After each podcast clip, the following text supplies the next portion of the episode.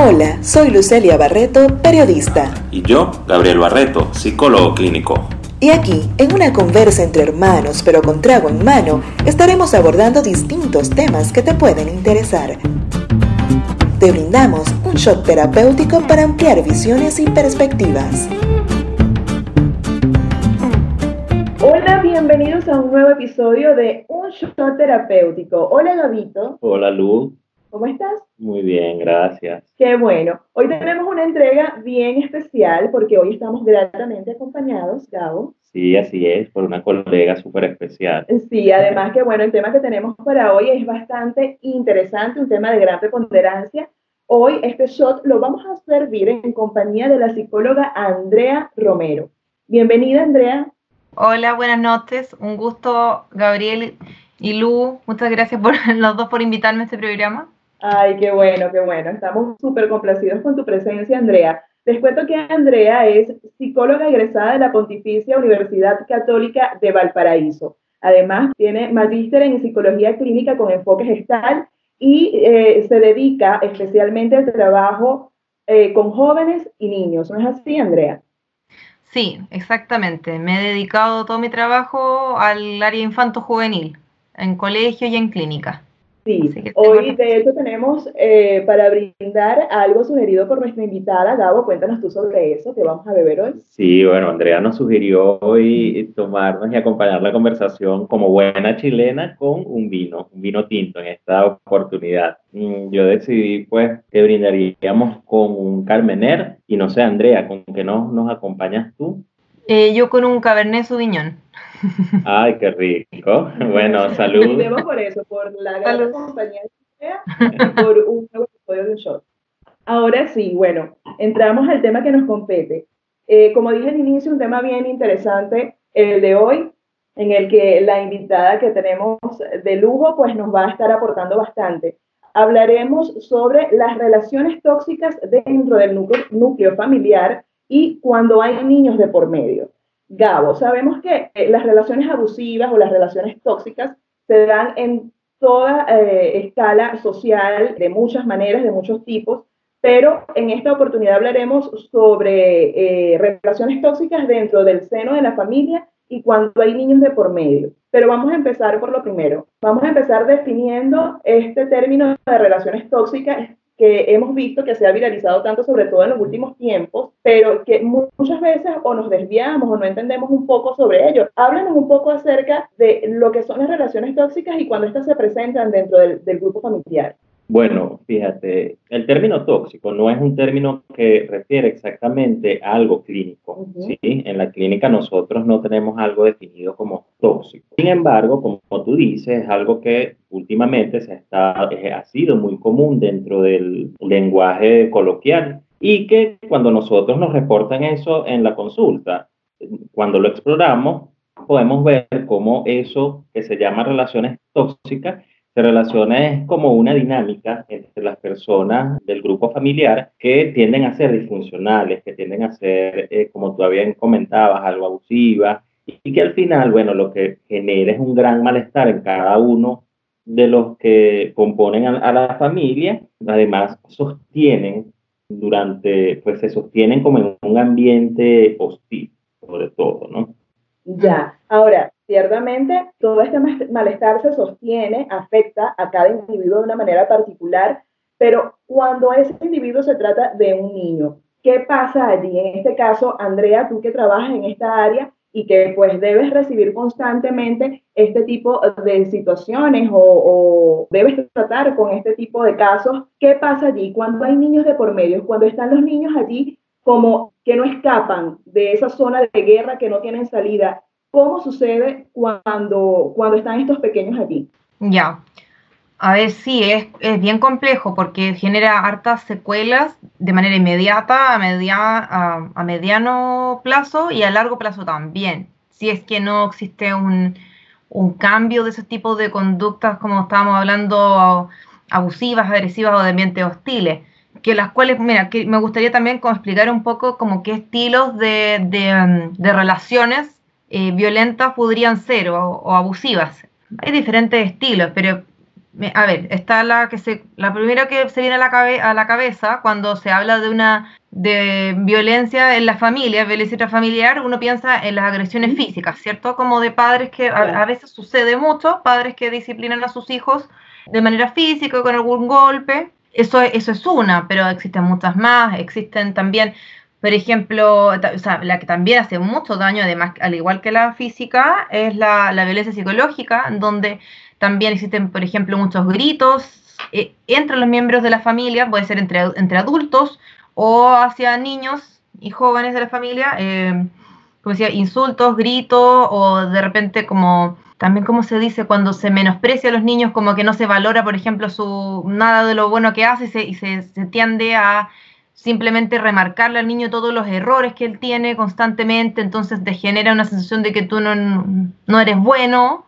Ya por ejemplo ahí el niño inmediatamente se, se, genera la sensación de que él no es bueno, que no es válido, que todo lo que hace está mal. de hecho, más de una vez... Es que eso que tú comentas, Andrea, es, es, muy importante, porque la gente, como tú dices, siempre cree que lo, lo tóxico, lo dañino dentro de una, en las vinculaciones familiares, tiene que ver con agresión y no. Muchas veces el, el invalidar constantemente al, al individuo, al, en este caso, por ejemplo, a los niños, va, va a generar consecuencias graves en, en, el aspecto psicológico. O sea, cuando tú invalidas sus sentimientos, sus emociones, eh, cuando invalidas constantemente eh, sus acciones, por buenas o por malas, cuando lo que haces es castigar y no enseñar que esas, esas mm, digamos, es, es, lo que sea que esté haciendo en vez de ser un motivo para enseñarlo, para crecer,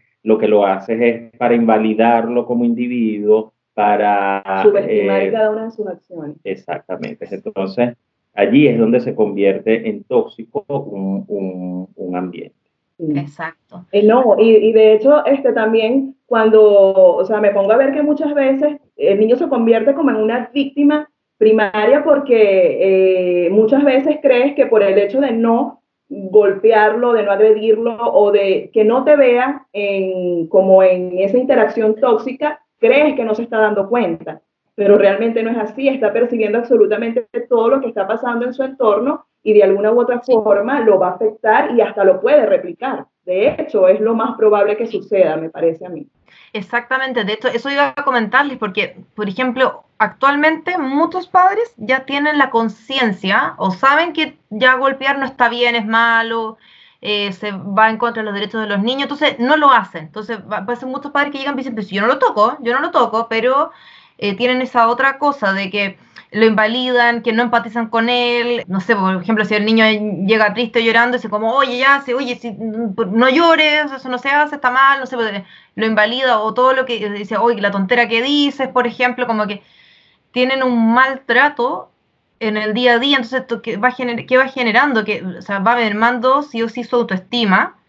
Eh, van ellos aprendiendo una eh, forma de relacionarse con, un, con los pares y con los adultos que también es irrespetuosa, eh, agresiva, a veces termina siendo abusiva con padres, porque también lo que pasa mucho es que los niños, como ellos se sienten desvalidos en, en, el entorno familiar, porque todo el tiempo están, por ejemplo, pasándolos a llevar o les, los están haciendo sentir menos, después llegan al colegio y ellos hacen eso con los pares pueden ser que ellos repliquen esas conductas abusivas con pares, entonces ellos también ellos se ponen a tratar a los mal a los pares, a obligarlos a hacer cosas o como no saben cómo reaccionar, no saben tener un manejo de sus, de sus emociones, muchas veces también incurren en gritos, en que se descontrolan y golpean a, a los compañeros, ya sea en insultos, porque ellos replican, los, los, niños y los jóvenes son totalmente una esponja y ellos replican lo que conocen, entonces están acostumbrados a estar en un ambiente en donde se gritan o sea, existen insultos o menosprecios, ellos también eh, replican lo mismo.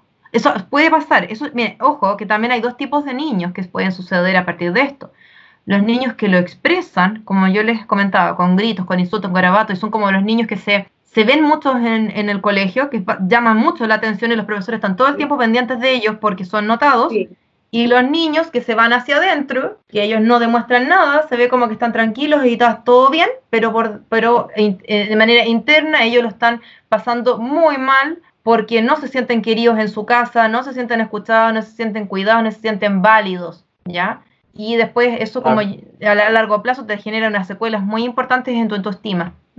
Sabes, Andrea, y hay algo muy importante dentro de lo que dices, que es cómo de repente se generan patrones en el comportamiento de, los niños, en cómo entonces ellos comienzan a relacionarse con sus padres, pero también este tipo de dinámicas en la vinculación trascienden hasta edades adultas. Entonces, de hecho, hasta muchos padres quizás en algún momento eh, digamos, el, la educación o la manera en relacionarse con los niños, ¿verdad? Es algo que lo aprendieron según su experiencia infantil, es decir, quizás sus padres han, instaurado como ese, ese patrón de comportamiento y de crianza o ese estilo de crianza y ellos entonces replican en sus edades adultas.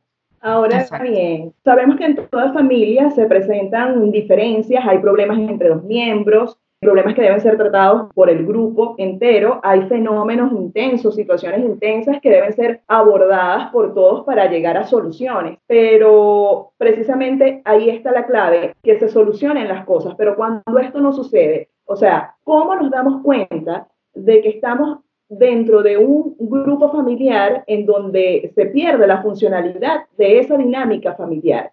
¿Cuándo nos damos cuenta que estamos formando parte de un núcleo familiar viciado o en este caso bajo un ambiente tóxico. Ya, perfecto. O sea, a ver, por ejemplo, claramente por el tipo de familias que están en peleas constantes, discusiones constantes, no, las peleas no tienen que ser físicas necesariamente, a veces sí, a veces también me han llegado varios pacientes que dicen que presencia no sufren de violencia física, pero no necesariamente física, pues de peleas, discusiones constantes, como que hay una tensión familiar, ahí entre los adultos o hacia los niños, por ejemplo, o también, o, mismos padres que dicen, hoy siento que peleo todo el día con mi hijo, todo el día estamos discutiendo, todo el día lo tengo que, vivo retando a mi hijo, ¿ya? Me llegó, por ejemplo, una paciente que me decía, vivo retando a mi hijo, todo el día hubo una discusión, y eso a veces, eh, o sea, no se hace porque quieren, ¿ya? Sino que de repente es, el estilo de crianza que están teniendo que no es el más adecuado para el hijo, porque ojo, vale destacar que este tipo de, violencia o ambiente, como decimos, tóxicos, de, de repente de pasar a llevar a un otro, de no, respetar a un otro, eh, no es porque, no, o sea, nunca he conocido a alguien que lo hace por gusto, sino que son formas que tienen de relacionarse que no son las más adecuadas, que nos, o, de repente no depende del estilo del hijo, ¿ya? Porque hay hijos que si uno le dice, no, no hagas eso, acatan y y lo hacen y no hay, no hay ninguna discusión ahí. Pero hay otros hijos, por ejemplo, que el papá dice, no, no hagas eso, y, y el, hijo es desafiante y genera discusión, genera pelea constante, desde los papás se ven sobrepasados, no saben qué hacer con eso, y, y, terminan golpeando, castigando demasiado. También hay, hay un ambiente que podríamos decir tóxico. Entonces, eso hay que cambiar el estilo de crianza. También acotas algo que es muy importante, que vamos a estar claro, Andrea y, Lu, siempre en los núcleos familiares van a existir los conflictos. Y en cualquier relación que nosotros tengamos van a existir conflictos y diferencias. Exacto. Entonces, la cuestión está, y tenemos que cuidarnos un poquito de identificarnos como tóxicos o, o como dentro de un ambiente tóxico, porque las, las diferencias siempre van a existir. ¿Qué es lo que pasa? Que para uno esas diferencias o esos problemas son un motivo para este, crecer, son un motivo para desarrollar habilidades de resolución de problemas. En este caso, los padres o los cuidadores de niños toman o tienen herramientas que llevan al crecimiento y, y a generar autonomía en el niño. Por el contrario, cuando, digamos, el comportamiento vincular o cómo se relacionan es constantemente bajo, bajo, digamos, comportamientos nocivos o comportamientos disfuncionales, por ejemplo, que haya una comunicación fracturada donde se utiliza más que todos los insultos, donde se invalida constantemente al niño, hasta de hecho cuando la sobreprotección es constante,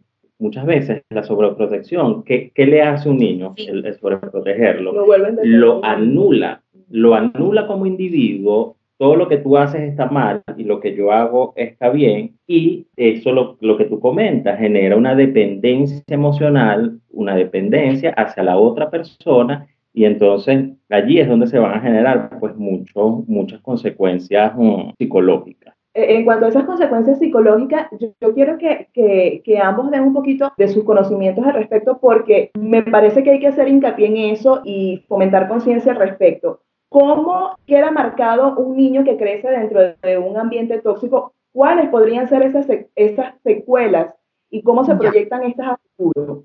Hoy yo, te, yo les podría dar casos de con pacientes, fíjate que son eh, adolescentes y adultos jóvenes, que ellos comentan de eh, cómo eh, que ellos vivieron estos tipos de relaciones con sus padres, adultos significativos de la vida familiar, ellos adultos comentan cómo ha sido su experiencia, como las secuelas ya más a largo plazo podríamos hablar. Y es bien interesante porque me estaba acordando con eso que estaba comentando Gabo de, de los padres que invalidan al niño porque le hacen todo o, son o también a veces son sobre exigentes y efectivamente eso va como va va anulando en el fondo la autoestima, va, va, disminuyendo, va anulando como la, la, personalidad del niño, su ser, o sea, su, su identidad, su validez, después adultos que ya eh, hoy se sienten incapaces de hacer cosas o como que no pueden hacerlo, son inseguros, son temerosos, no se sienten válidos, nada de lo que hacen es bueno. También pasa mucho, mucho, mucha gente que sufre de baja autoestima por eso y que recuerdan, y que, y que, ojo, y también tienen una relación distante con los padres, también eso es importante, porque típica, la típica frase de adultos que dicen, no, si a mí me pegaron, mi papá nunca me abrazó y yo estoy súper bien pero ¿cuál es la relación? ¿Cómo es tu relación después con tu padre? Uno le pregunta, eh, ah, no, no nos damos ni un abrazo, nunca, le, nunca mi papá nunca me ha dicho te quiero, por ejemplo, y ellos también amargamente comentan eso. También el tema de una relación tóxica a nivel familiar también puede ser baja afectividad incluso. Baja afectividad y también, por ejemplo, dejarlo, dejarlo un poco solo. También pacientes que han comentado muy amargamente que también en su vida sus padres nunca nunca le, lo incentivaron a estudiar o, como que los dejaban solos, así como, ah, yo me crié sola. Me ha dicho, una vez paciente me dijo una vez, yo me crié sola, yo... También eso es un tipo de relación tóxica que podría ser como de, de carencia afectiva. Claro, es que fíjate que de hecho, cuando este contexto familiar se vuelve tóxico, están las afecciones y las consecuencias psicológicas que son súper importantes. Eso que tú, que tú comentas sobre el autoconcepto difuso en los niños, que entonces ya la, la identidad en el, en el niño, entonces eh, eh, muchas veces se ve como, como difusa y los patrones de comportamiento también trascienden a las edades adultas, pero también hasta puede haber consecuencias físicas, porque ah, comenzamos a estar bajo un ambiente, o el niño comienza a crecer bajo un ambiente donde excede la negligencia parental o la negligencia en el cuidador. Entonces sus patrones alimenticios, por ejemplo, se ven afectados y esto puede generar consecuencias físicas de alguna enfermedad también puede existir la negligencia sanitaria, es decir, ante una situación de salud del niño, como los padres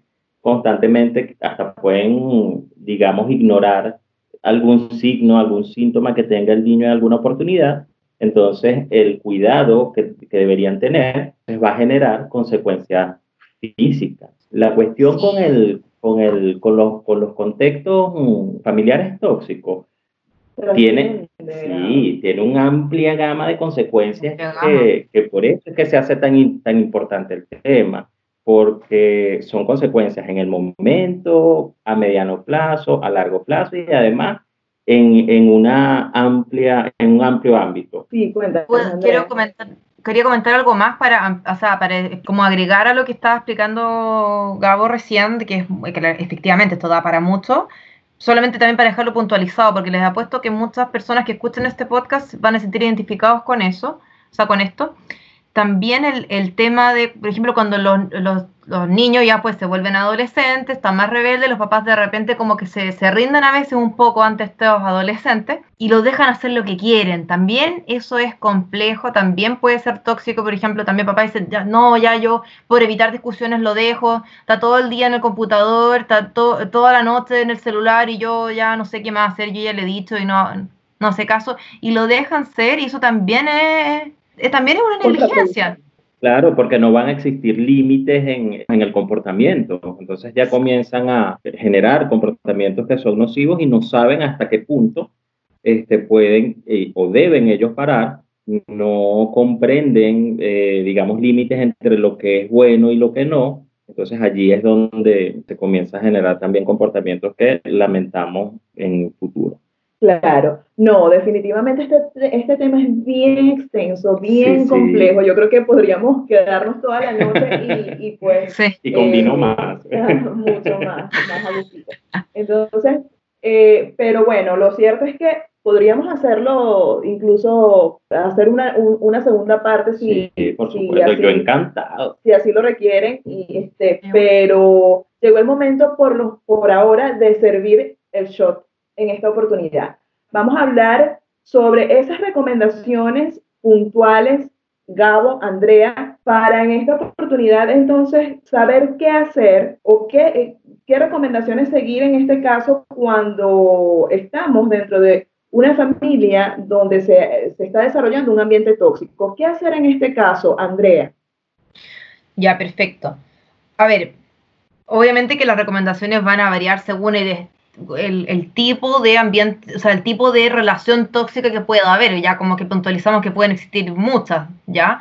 Pero, miren, a ver, primero partamos como, por ejemplo, si existen eh, discusiones entre los adultos, que puede ser, entre gritos o malos tratos entre adultos, o sea, a ver, primero que todo, eh, evitar discutir o gritar eh, frente a los niños, ¿ya? O sea, si existe alguna discusión, tratar de resolverlos en privado y tratar de siempre, obviamente, que si uno se da cuenta que está siendo agresivo con uno, está, insultando, está denigrando al, al, a la pareja o a quien sea del núcleo familiar, tratar de eh, cambiar eso a una comunicación asertiva, o sea, como con un buen trato, o buscar apoyo también, puede ser. Y para con el hijo, para con el hijo o hija, eh, niño o adolescente, si uno se, se problematiza y se da cuenta de que está teniendo discusiones constantes con el hijo, está incurriendo en gritos o demasiados castigos y no está siendo efectivo, está mermando una relación afectiva con su hijo o hija, primero que todo, eh, tratar de cambiar el estilo de crianza con el que están actuando, ¿ya? O sea,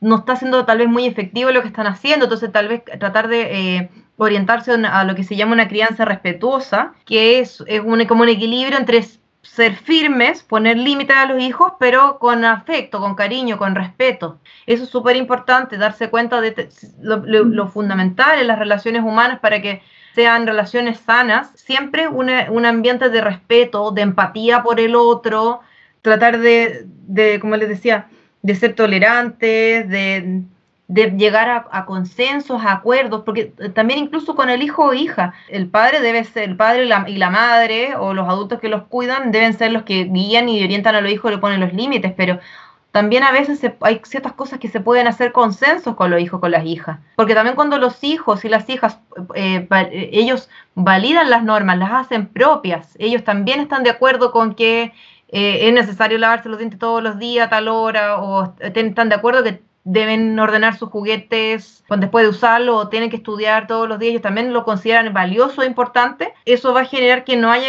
tantas discusiones, tantos roces, porque para ellos también va a ser algo importante que lo quieren hacer. Y también repetir lo que dijo Gabriel, que lo encontré muy, muy importante, o sea, es enseñar, no es castigar, porque no cuando uno le dice no a un hijo, no, no hagas esto, no hagas esto otro, o van y te castigan, necesariamente no estás enseñando, tú solamente estás limitando. Entonces tú tienes que no solamente decir no, sino eh, decirle al hijo o la hija qué es lo que tú esperas de él. ¿Sí? ¿Qué esperas? Oye, yo, ¿y, por qué? ¿Por qué para ti es importante que el hijo haga eso? Siempre con el fundamento que lo hacen porque lo quieren, porque eso es bueno para el hijo. Debes hacer esto porque esto te va a hacer bien para tu salud, por ejemplo, es bien para tu bienestar que tú estudies, por ejemplo, en vez de decir, no, no lo hagas, no lo hagas. Eh, Siempre que una explicación del por, del por qué hacer. El para qué, sobre el por qué y para qué. Exacto, sí. Bueno, yo en mi caso, fíjate que a mí me pareció algo sumamente importante lo que recalcaba Andrea y, conversábamos sobre cómo las relaciones conflictivas, el, modo de relacionarnos de manera conflictiva trasciende. Fíjate que nuestra familia en, estados infantiles se convierte como nuestro primer mundo real. De allí nosotros vamos a absorber mucho de lo que nosotros consideramos como verdad como cierto, como lo correcto, a pesar de que eh, se haya generado bajo un ambiente tóxico. Entonces, en edades adultas, nosotros podemos atrevernos a romper con ciertos mitos familiares, ¿sí? Porque el hecho de que en tu familia se hacía de una manera o se creía de una manera, como decía Andrea, que si eh, tú crees que el niño va a hacer caso es solo si le gritas y le pegas, entonces eso es un mito familiar. Tú, puedes conectar más con tu ser y comenzar a transformar,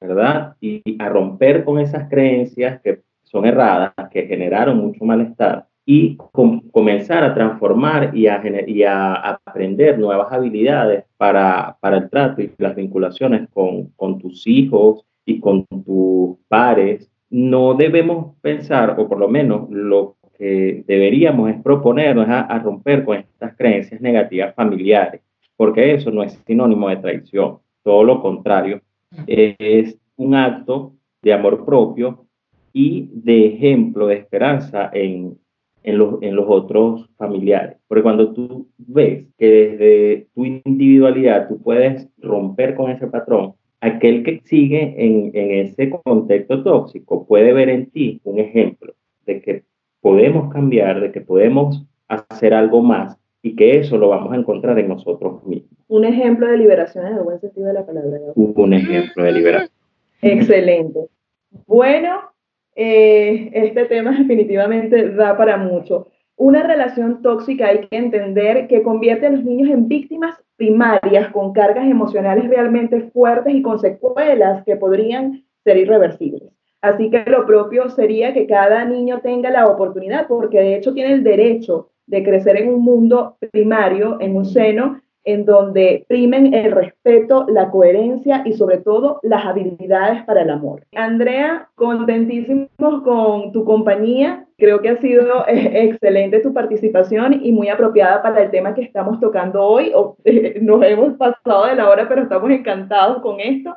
Eh, de verdad que agradecidísimo con tu aporte. Muchas gracias por la invitación, de verdad ha sido un gusto y nada, pues sigan haciendo el show terapéutico que es muy bueno y informativo. Muchas gracias. gracias, gracias a ti, Andrea, de verdad. Estamos súper contentos que en esta primera oportunidad haya sido tú quien, quien nos acompañara en esta conversa.